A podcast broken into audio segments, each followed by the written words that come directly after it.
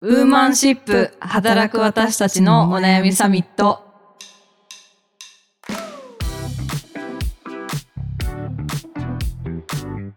皆さんこんにちはニュースピックス 4We の中道香です佐藤由美です。この番組はニュースピックス 4We がお届けする次世代を担う女性がリーダーとしての一歩を踏み出せるように女性に関する主要ニュースやリアルなお悩みについて語り合う番組ですはい今週もよろしくお願いしますよろしくお願いします。寂しい。二人っきり寂しい。この子であははって入ってこない感じが行ってこないね。今日はさすがに。今日はさすがにん愛さん聞いてますか？聞いてるかな？これオンエアするぐらいにはもう生まれてるんですかねなんかもしかしたら分娩台の上の可能性上かもしれないですね。エールを送ろう。頑張れ頑張って。えーそしてですね、今回、なんと番組の初の試み、お初？来た。お便り会をいやっていきたいと思います皆さんお便りありがとうございます。ありがとうございます。本当にあの、お便りくださいって言い続けて、あの、声が届きますね。はい、あの、年末くらいからパラパラ来始めて、結構最近は、もりもりというか、んんいただけるようになってきたので、ちょっとありがそちらを、はい、ね。フィーチャーしていきたいと思います。多分ね、あの、愛ちゃん向けにご質問いただいたこととかもあるかと思うんですけども、産み落とす前に、事前に書面で回答もいただいているので、お楽しみにというところで。書面、はい。書面で回答って言うとめちゃくちゃなんか行 行政感あ行政感ありますけどコメントいただいているので、お楽しみにです。はい。では、えっ、と、早速一つ目のお便りをご紹介していきたいと思いおます。願いします。ラジオネーム、ルミさんからのお便りですあ。りがとうございます。お二人のおしゃべりと声がとても心地よく、家事をしながら繰り返し聞いています。どの回も面白いですが、第6回のルッキズムとイメージ戦略は特に自分ごとに感じながら聞きました。ルッキズムには子供の頃から悩まされました。子供の頃はクラスで一番背が低く、ちょっと目立つと、チビのくせにと言われたことは数知れず。ひどい。うん、そうですね。母親からは、色の白いは七難隠すと言うから、絶対に日焼けしてはダメよと言われ、えー学校の先生からは、お母さんは美人なのにと言われたことは数知れず。すごいせ、先生？はい。えー必要以上に見た目を意識させられたのは辛かったです。えー社会人になっても女の子なのにそんなに短い髪はどうかと親から電話がかかってきたので一度切れてみせたら言われなくなりました、さすが。えーリモートワークが浸透したおかげか時々対面の仕事で会う女性の服の自由度が上がっている気がします、うんうん。お二人はどう思われますか？これまでは仕事ではジャケットを着なきゃみたいな固定観念があったのですが、いろんな服を楽しんでいる女性たちと仕事をするようになり、私も失礼にならない程度で好きな服を着ていくようになりました。そうなると気分が上がるし、やる気も出るし、えー仕事の場で服の話題で盛り上がったりして、今のところいいことずくめです。うん。これからも楽しみにしています。できるだけ長く続けてくださったら嬉しいです。嬉しい。長く続けたい。ありがとうございます。はい。これ本当結構スタートして、えー6回目ぐらいの時に取り上げたルッキズムの、あの、あれですね、ジョブズの、そうですよねあ。の、私服の制服か？なんか3パターンぐらいのお洋服で、まあ、回してるみたいな女性の記事を取り上げた時の回ですよね。そうですね。そうあの時もなんか結構あの好きな服装がみたいな話も私も結構してた気がするんですけど、うんうんうんルミさんもね、こう結構、このちっちゃい頃の、そうですね。結構お母さんも先生も、今のこのご時世だとちょっと NG な そうですね。はいだいぶご指摘をいただいてますね。ありそうな感じの。うーん。なんかね、そもそもの身体的な特徴について、なんか偏見を持ったり差別するってもう、今の時代論外、しかも教育現場でって思うので、うん今は、ね、そんなに言われることはないのかなと思うんですけど、ファッションについては確かになんか自由度というか、個人の選択肢みたいなことは広がってきてる感じはしますよね。はい。なんか仕事しててそういうの感じる時ってありますか？こうまだルッキズムみたいなところって、なんか概念として、やっぱりまだ偏見とかあるんだな、みたいなのを感じる時ってありますか？まあ私の場合はなんかこういう格好しちゃってる。でも一応なんかあの前の回でちょっと話したんですけど、今年から私その一応なんか中間管理職的なリーダーにうんなったんですけど、まあこういう落ち着かない格好をしているせいか、落ち着かない格好。あんまりうんなんか責任者に見られないみたいな。それは多分なんかもしかしたらルッキズムっていうか多分 TP の方な 気がしますけど。それはなんかクライアントさんとかにですか？あ、そうですね。なんかこう、うんあの、私、まあ、あの、編集やってるので、取材でこう、うんあの、お客さんのところ行ったりとかで、あの、お会いして、例えば広報さんとか、そうですよね。結構お偉い方とかの。そうとか、あのうんまあ、普通に、あの、経営トップの方にインタビューさせてもらったりみたいなのもあるんですけど、うんうん。でもなんかこういう格好だからとか、そこまでそうですね。なんかこうやっぱり容姿のことをいじるとやっぱりセクハラ。になるみたいな意識はだいぶ浸透してきている気はします。なんか男性に対してはでもその辺薄いというか、うんなんかこう雑談的に例えばなんかこうミーティングとか入ってて、うんなんかバッサリ結構髪切ってきた、男性の同僚がいたんですけど、うんなんかなんだなんか女変わったのかみたいななんかコミュニケーションあったりとか昭和だな そう。まあなんかそういうのか、なんか違いますよみたいな、なんかそういう間柄、だからまあ本人たちはいいのかもしれないけど、なんか若干もやるみたいな。なるほどね。とかはね、あったり。逆になんか、中道ちゃんが仕事してる時に、あ、この人大丈夫かなみたいに思うこととかもあったりするんですか？なんかどうだろう。なんかこう、なるべくそういうのないようにしたいみたいな、まあ自分もすごい思ってたりとかするんですけど、うん。やっぱり知らず知らずのうちに偏見みたいなのあるのかなとか感じたのが、うん。結構最近も実はあって、うんうん。まあ、とあるそのあの会社さんの、まあ、スポンサードの記事を私作っていて、でもその中の方を、まあ、クライアントさんをインタビューしてたんですよね。うん。で、あの上の方うんをインタビューしてた時に、まあ結構その、えっと、クリエイティブ系の会社さんで、うんうん。タトゥーが入って。結構見えるところに？一応なんか目立たないようにというか、うん。なるべくその長袖着たりとか、うん。こう、あの、タートルネック、うんうんうんうん。とっくり？と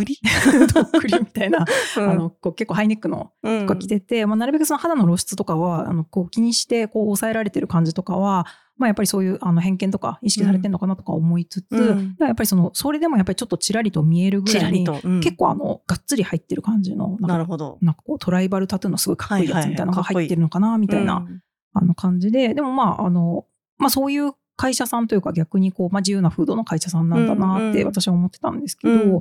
取材終わって、その、あの原稿出して、当日その撮った写真も、インタビューのあのカットですって感じで送ったら、うん。あの、この写真ちょっとすいません、あの、タトゥー写ってるんで NG で差し替えてくださいみたいな候補さんから来て、なんかおやおや？みたいなうん。感じというか、なんか、あこういうクリエイティブ系気にするんだと。そう、あの、企業さんでも気にされるのかなとか思っうんて、それは何ですかね？そのスポンサーの記事は、クライアント獲得、その、えっ、と、クリエイティブを発注してもらうための記事なのか、それとも採用目的なのか、なんか、か、どういう目的だったんですかね？まあ、目的としては本当にその会社さんが、うん。まあ、どういうビジネスやってるみたいな、あの話だったの、まあ、会社紹介に近いというか、まあ、サービス訴求とかうん。なので、まあ、本当にまあ、多分会社とかそのビジネスを代表してまてていただいているうん方ですし、もう話してることとかもめちゃめちゃ超面白くて、で、なんかすごいいい内容だし、まあ、かつその、クリエイティブ系なので、そのやっぱアイディア面白さとか、うん。まあ、そういう突き抜けた感じとかも、うん。なんかこう、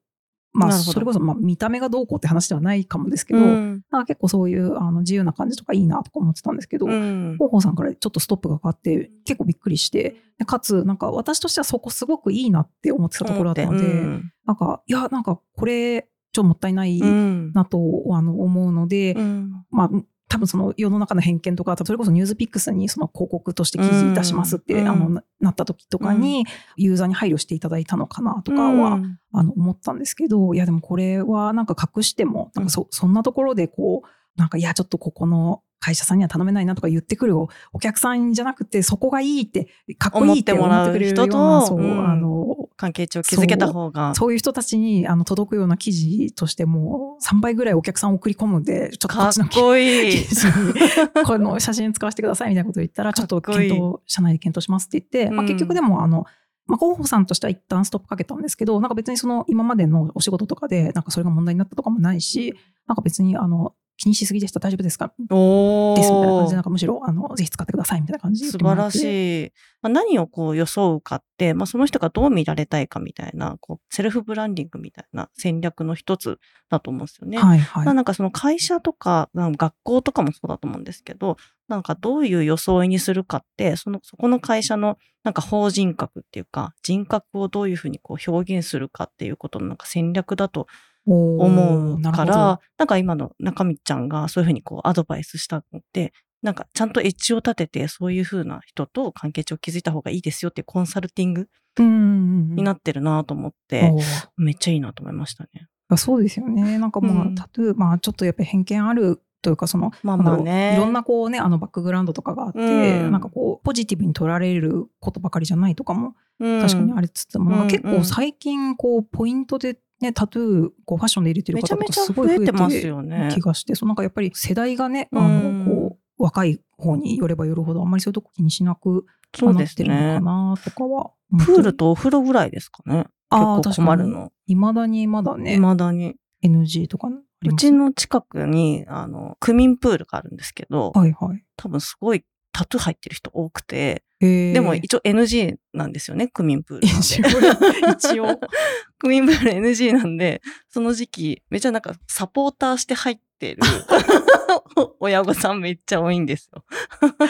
あの、覆うやつね。あ、そうそうそうそう。けてる人いますよね。半袖着ててとかね。あ、そうそうそう。なるほど。めっちゃ多い。え、なんか、ユミさん、実際にその、区民プールはそのタトゥーの人だらけってことですけど、なんか区民プールタトゥー入ってる人多いですなんかそういうルッ。キズム的な何かを感じることってあります？そうですね。なんかうち子供がいるんで、この間もお受験の話もしましたけど、はい。あの小学校受験にしても中学校受験にしても結構こう、面接のある学校ってあるんですよね。おー、なるほど。うん。筆記試験だけじゃなくて、はいはいはい。面接がある学校ってあるんですけど、まあそういうところってやっぱりちゃんと紺のスーツをうんうんうんお父様お母様も着ていくみたいなのが、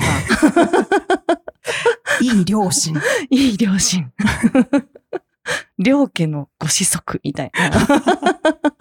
感じの、まあ、学校がまあ多いわけですよ。うんで、まあその時はちゃんとこう、紺の服着ていかなきゃいけないし、保護者会とかも紺のお洋服を着て行かれるお母様が多いんですけど、まあそういうところに身を置くっていうことが、まあ良いかどうかっていうことを選ぶのも保護者だし、確かに。そう、そういうご家庭に来てほしいんですっていうふうに言ってるのも学校だと思うんで、まあなんかそのさっきの選択肢が増えてますよねっていう意味で、まあ昔はそういう学校がとか組織が会社にしても、ちゃんとこう紺の就活スーツを着ていくのが当たり前だったと思うんですけど、そうじゃない選択肢も増えてきてるのかなと思って、うんうん。逆にそうそうじゃない選択肢を、まあ、提示することで、その価値観に合った人たちが集まってくるっていうことだと思うんで、うん。うん、なんかさっきの社長のこうタトゥーの話もそうだし、なんかこう学校とか企業のなんか装い規定みたいなところもそうですけど、どういう人が来てほしいかっていうことの、なんかやっぱイメージ戦略なんだなっていうふうに、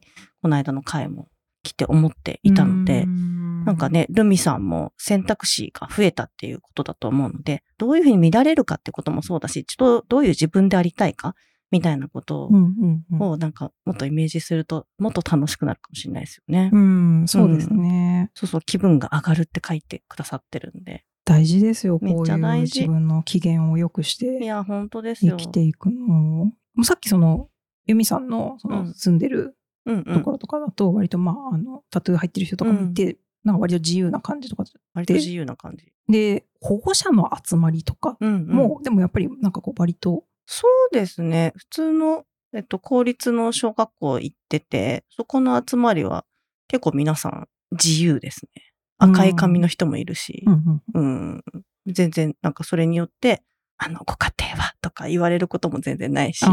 私もインナーから入ってても、あら、佐藤さんのお宅は、みたいなことは 全然言われない。確かに。うん。逆になんか保護者会行くと子供たちに、えー、なんとかちゃんのママ髪の毛かわいいとかって、すごい 言われる感じ。うん。キッズたちが褒めてくれる。褒めてくれる。えーうんいいですねそう。そういうちょっと英才教育というか。そうですね。うちのなんか、まあ、息子もまだ中学生なんですけど、うんうんパックしたり、眉毛整えたり、えー美容男子なんですよ。意識高いというか。意識高いんですよ。私より全然意識高くて。えーそうそうそうそう。ちょっと化粧も落とさずに寝落ちしてる自分が恥ずかしく なっちゃいましたけど。えーパックとかしてますね。この間一緒に新大久保行ったんですよ。はいはい。で、私がパックを買って、で、なんかおまけで2枚ぐらいシートパックがついてきたので、韓国コスメをね。そうそうそうそう、これいるって言ったら、えー、いいの？ってすごい めっちゃ嬉しそう。めっちゃ喜んでた。だなんか本当に男だからとか女だからとか、うんうんなんか国籍がどうだからとか、あんまりなんか書きねって私よりもどんどん下の世代って、あんまりこう偏見とかなくなってきてるのかなっていうふうに思いますね。うんうん。もっと自由なね。感じが。縛られなくていいと思います。はい。はい。ルミさん、ありがとうございます。ありがとうございました。では、あの、続いてなんと2通目お便りございますや。ったー。嬉しいです。嬉しい。全然桜とかじゃなくてちゃんとあの来たやつなので、ね、あの桜じゃなかった。はい。えーラジオネームパンダさんからのお便りです。パンダさんありがとうございます。ありがとうございま。す。えー稚拙な文章を悩みで申し訳ございません。私30歳、結婚して2年半、不妊治療を始めて1年になります。現在新卒で入社した会社、かっこ中小の建設業を辞める方向で動いています。うん。不妊治療との両立が難しくて離職という話はよく聞きますが私は今の会社にいる自分が嫌になりました、うん、どうしたどうした？会社の発展のため尽力してきたつもりですが古い会社ならではの障壁があまりにも多い環境で一人で頑張るには疲れてしまったというのが正しいところかもしれません、えー昨年疲れがピークに達しメンタルクリニックの先生には少し手を抜くようにとアドバイスされましたただ手を抜いているやれることをやらない自分が好きではなく環境を変えようと転職を考えました、うん。しかし、不妊治療での通院などで突発的な休みも多く、入社早々、産休やら育休やらでご迷惑をおかけする可能性があることも考えると、一度働くこと自体を諦めることにしました。うえーん。かっこ不妊治療を一旦ストップさせて転職を優先させることも考えましたが、年齢を考えるとできませんでした。うん。えそうすると今度はお金や辞めた際の各種手続き、復職のタイミングなどについて考え始め、そのあまりの煩わしさに今の会社に在籍したままでいるのもありなのかもしれないと思ってしまって困っています。うん。給与やお休みの取りやすさなどの条件はいいので、お金のため、生活のためと割り切ればいい話です。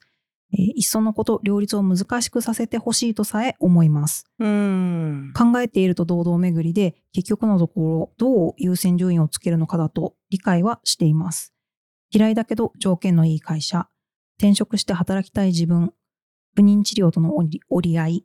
えー年齢との戦い、お二人だったらどう考えますか？いろいろなご意見を伺いたいです。どうぞよろしくお願いいたします。っていう、いやー、ありがとうございます。というか、深いお悩みをと私たちに届けてくださって本当にありがとうございます。いや、多分これ結構身近な人でも、なんかこう相談しづらいぐらいしづらい深ですよ刻なね、ね。内容で、いや、うんめちゃめちゃでも、なんかこう、わかるというか、なんか、これは悩むなっていうそうですね。感じですごいなんか、読みながらちょっと、うわ、これなんて言ったらいいんだろうって、いや、本当めですよね。ちゃくちゃそう考えてしまいましたし。いや、まあでも、まずは、こう、いろいろ悩まれた上で、まあ一旦休むと、うんう。うんんうん、いう決断されるって、そのこと自体もすごい勇気いることだったと思うんですけど、うん。一旦ちょっと休んで考えようっていう決断されたこと自体は本当すごいと思うし、なんか素晴らしいと思うから、なんかそれ自体ももしかしたら、なんか文章をあの拝見する限りめちゃめちゃ真面目でなんか自責執行な感じがするので、なんか休んでること自体も良くないんじゃって思ってるかもしれないんですけど、一旦 休んで正解だと思うんで、その間にね、ちょっといろいろ考えましょう。一緒に考えます。そうですよね。うん本当なんかこの、こうご迷惑にみたいなね、会社に対してのとか、周りに対しての気遣いが本当にあの、端々に現れているなとか、ね。あの思ったりはしていてなんかこれあの読みながらちょっと思い出してたのが、うんうんなんかこうまさにそのうちのその 4B のメンバーで過去にそのあの不妊治療を経験していた人の話をちょっと聞かせてもらったことがあるんですけど、うんあのやっぱりその人もこう全力でうんパンダさんみたいにその全力で働けないっていうのが申し訳なくって、うんなんか人事の方とかに、まあ、その不妊治療しててっていうことを言ったらもう全然その休める時休んでてめちゃめちゃいい会社だったんですって。うん。で、なんかその、うちのそのメンバーの人も、もう本当すごいまあ好きな会社だったしっていうのもあったけど、やっぱりその、フルパワーで働いている、本当に全力投球している同僚とかをが、まあ、やっぱり横で働いてるのを見てるので、なんかそれがやっぱりこう申し訳なさが勝って、なんか退職することにしたっていうのをそう聞いてて、うん。なんか真面目な人って結構そういうね、あの選択になってしまうんだっていう、なんかあんまり私はかんそういうとこ考えたことなかったというか、まあ身近でも聞いたことなかったので、うーん、まあでもなんか申し訳なさはね、なんていうか自分がこう、果たせないタスクの分、そ他の人にしわ寄せがいってしまってるんじゃないかとか、ななんかそことも考えると確かにこう、後ろめたさみたいなことを感じるかもしれないんですけど、でもなんかその時は、その彼女がこう不妊治療をしているから、そういうふうな不規則というか、断続的にお仕事休まなきゃいけない状況になっているだけで、なんか他の人だってそういう状況になりうるかもしれないわけで、うん。それって本当にこう持ちつ持たれつだから、本当は気にしなくていいんだと思うんですけど、現状ね、今今、もしかしたらその不妊治療で思うような結果が得られないみたいなこととか、先行きがわからないみたいな不安もこう相まって、こう自分の中でこう折り合いがつかなくなるっていうケースはすごいあるかもしれないですね。うんうん。そうですね。私から見ると結構、あの、ユミさんは割となんかこう、パンダさんタイプ、まあ、自責とかはちょっとわかんないですけど、うんなんかやっぱりすごくこう、いつもこうメンバーのこと考えてて、結構しかもストイックに、ななんかね、あの、プライベートのその3児の母としてもとか、うんうん仕事もかなりバリバリやってるし、みたいなところあるじゃないですか。うん。で、ストイックだし、どうかななんか私の場合、なんかストイックっていうか、こうあらねばならぬみたいな、なんか自分なりの塾にすごいなんか縛られているように、まだ、まあ今もだけれども、こうあらねばならぬって思い込んじゃってる部分がすごいあるなというふうに思っていて、母。としてこうあらねばならぬとか、社会人としてこうあらねばならぬとか、これは自分がやらなければならないとか、なんとかせねばみたいなところになんかすごく縛られていたなみたいな時期がすごい長くて、そう特にこう二人目産んで職場復帰したぐらいの時期って、こうまだ下も二人の年も近くって、もうね、家事育児も大変で、でも復帰したてだからちゃんとこう結果も出さねばとか思って、ななんか、全部こう、9大点以上やらねばっていうふうに思ってた時期に、めちゃこうなんか体も崩し、動けなくなったんですよね。こええうそうそうなんか腰からお尻あたりの痛みがもう全然こう、いかなくて、椅子に座ってても痛いし、立ってても痛いみたいな、ええそうそうそう、痛み止めを飲みながら仕事をするみたいな日々がなんか続いたりして、めちゃめちゃ無理してるじゃないですか。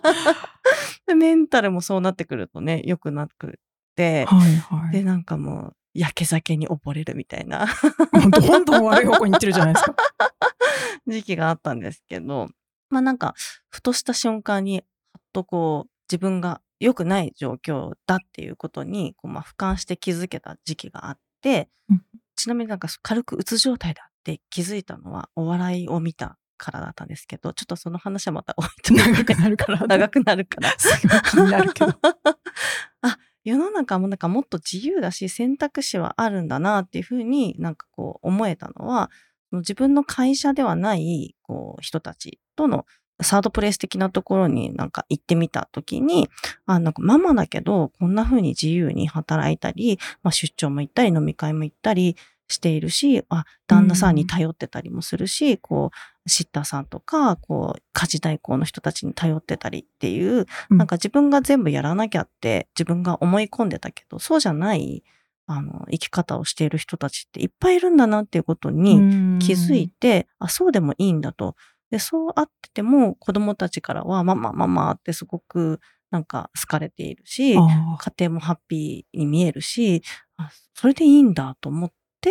あ、自分で全部しなくてもいいんだなということにこう気づけたっていう瞬間があって、まあ、そこからすごい楽になったというか、ーまあこれはこう自分の中で優先順位をつけて自分がやらなくてもいいこととか、これはこのなんかクオリティまでやんなきゃいけないと思ってたけど、そうじゃないことみたいな風になんか思えるようになって、すごく楽になったんですよね。へえうん。だからなんかその自分の中でのこう選択肢っていうのを今思っている選択肢だけじゃない選択肢もあるんだなっていうふうに思えるとすごいいいかなと思っていて。う。うんん。なんかそれで言うと、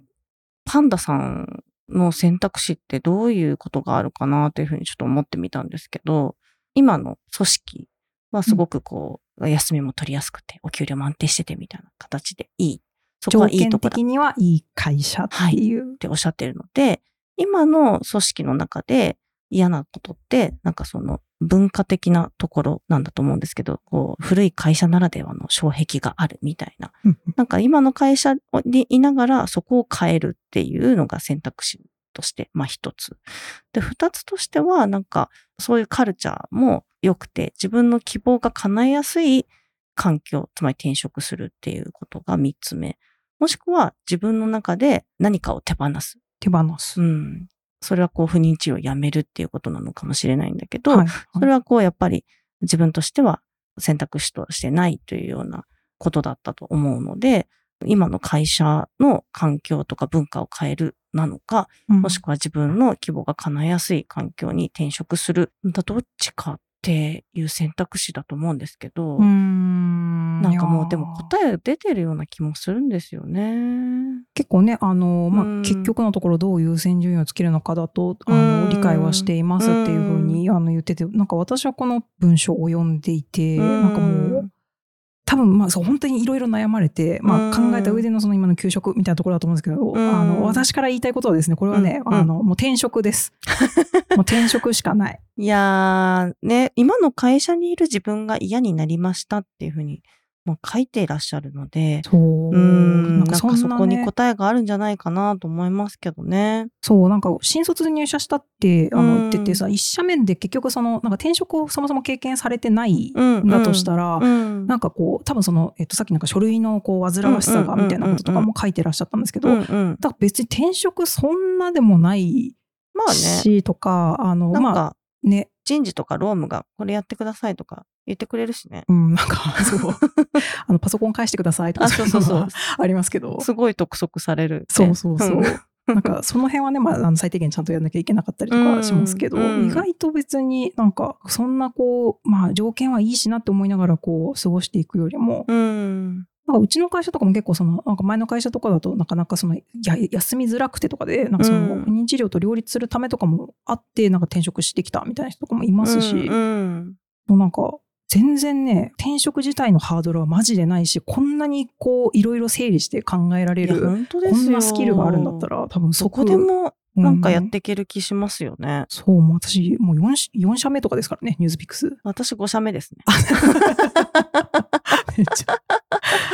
私多分5社目ですサクッと移うんろうと思えば移れる気が。もちろんそういう、こう、手続き的な煩わしさ以外にも、こう、新しい、えー人たちの中で、こう、慣れていくみたいなこととか、新しいところに馴染むみたいなことの、まあ、初期の、こう、イニシャルコストみたいなことって確かにあるとは思うんですけど、うんまあ、そこまでですね、あんまりこう、負荷に考えなくてもいいんじゃないかなと思いますけどね。まあ、確かになんかあの、環境がね、変わることに対してこう、ストレスを覚えるみたいなのって、なんかこう、うんあの、私もなんか友達とかにこう、転職した方がいいよ、それとか、なんかたまにな、なんだその会社みたいな、なんか週うん3出社しろって言われてんのみたいな。なんかブチ切れて、いやでもなんか環境が変わったりとか会社を変えようみたいなのってすごいストレスだから、みたいな。うんまあ、そういうところをね、あるっていうのはもちろん、あの、そうだとは思うんですけど、うんまあ一回ね、なんか辞めなくてもいいから転職活動をなんあ、かそうですね。してみるとかもありかそうそうそうも。なんか辞めるって言ってから転職活動するっていうよりも、まあ、自分の可能性とか自分のね、市場価値みたいなこととか、自分の思い描く働き方ができる会社ってどういうところがあるのかなみたいなところを、一旦こうね、あの、リサーチするっていう意味でも、やってみないとわかんないんで、うんこうエージェントに登録してみるみたいなこととかで見えてくることもいっぱいあると思うので、うんまずなんかそういうふうなことを今お休みされている間に一歩踏み出さ、もうされてるかもしれないですけど、やってみていただけるといいんじゃないかなと思いますよね。そう思います。なんかこう、ね、まだ年齢のことを考えるととか言ってますけど、30歳ね。ですから全然ですよ。ちなみにこれ、あの、愛さんから。も川口先生から。はい。めちゃめちゃ長いちょっとコメント来ちゃってるので、一応よ読みますね、えー不妊治療と仕事の両立本当に大変ですよね。まさに私もそれで精神的にしんどい時期がありました。仕事も治療もエクストリームだった時期あんまり記憶ないかも。っ て言ってて、えっとパンダさんの、えーお手紙を読むと、えーお金や条件を優先し今の会社にいるもしくは、えー一旦不妊治療をストップして転職という選択肢のようですねどちらを選んでも後悔のないようにと願うばかりですいや本当そうですね今の会社にいる場合は、えースピードや条件を優先した場合の選択肢ですけど、えーその後者の転職するっていうふうになった時は、えー会社にもよりますが必ずしも転職イコール不妊治療を一時ストップというわけではないかと思います。ううんんやっぱりそうですよね。うん。柔軟な働き方が認められている会社であればリモートワークやフレックス制度を駆使して通院とのバランスを取ったりもできるのかなと思いますで今はそのあたりのサポート体制が整っている企業もたくさんあるはず。それでも一時的には不妊治療を1、2ヶ月分スキップすることもあるかもしれませんが、結果的には気持ちがすっきりして前向きに治療に向き合うことができるかもしれません。あくまで一個人の考えですが、ってなんかやっぱりこれが経験者っていう感じの説得力ある。そうですねでちなみに私が通っていたクリニックは働く女性ばかりで、えー w i f i 完備みんな机に PC 並べてカタカタやって会議にはリモート会議ができるスペースが ありました、えー。環境がすごい至れり尽くせり、えー血液検査の結果が1時間待ちといった時にはそこでミーティング1件出たりとか、うん。えー先生も休職する必要なんてありませんよ、えー両立頑張りましょうといった感じで、えー診察の時間も柔軟性があり結構助かりました選ぶクリニック側の条件も加味して考えるといいかもしれなるませんねほど、そこの選択肢もいろいろあるんですなるね。ほどクリニック変えるも確かに確かに確かに。ねなんか本当いろんなねところであの変えられることとかなんか自分だけで背負い込んで自分だけが調整しなきゃいけないわけじゃないっていうのは本当愛さんのこのコメント見ててなんか改めて思うところなのでうんぜひいろんな選択肢を、はい、あの抱え込まずに試していったりとかちょっと周りに相談してみたりとかできるといいなとうん思います。ちょっともしよかったら、はい、あのまたぜひあの状況等あのお便りを、うん、はい、いただけると元気にやってます的なやつが次来たら嬉しいなって、ね。はい、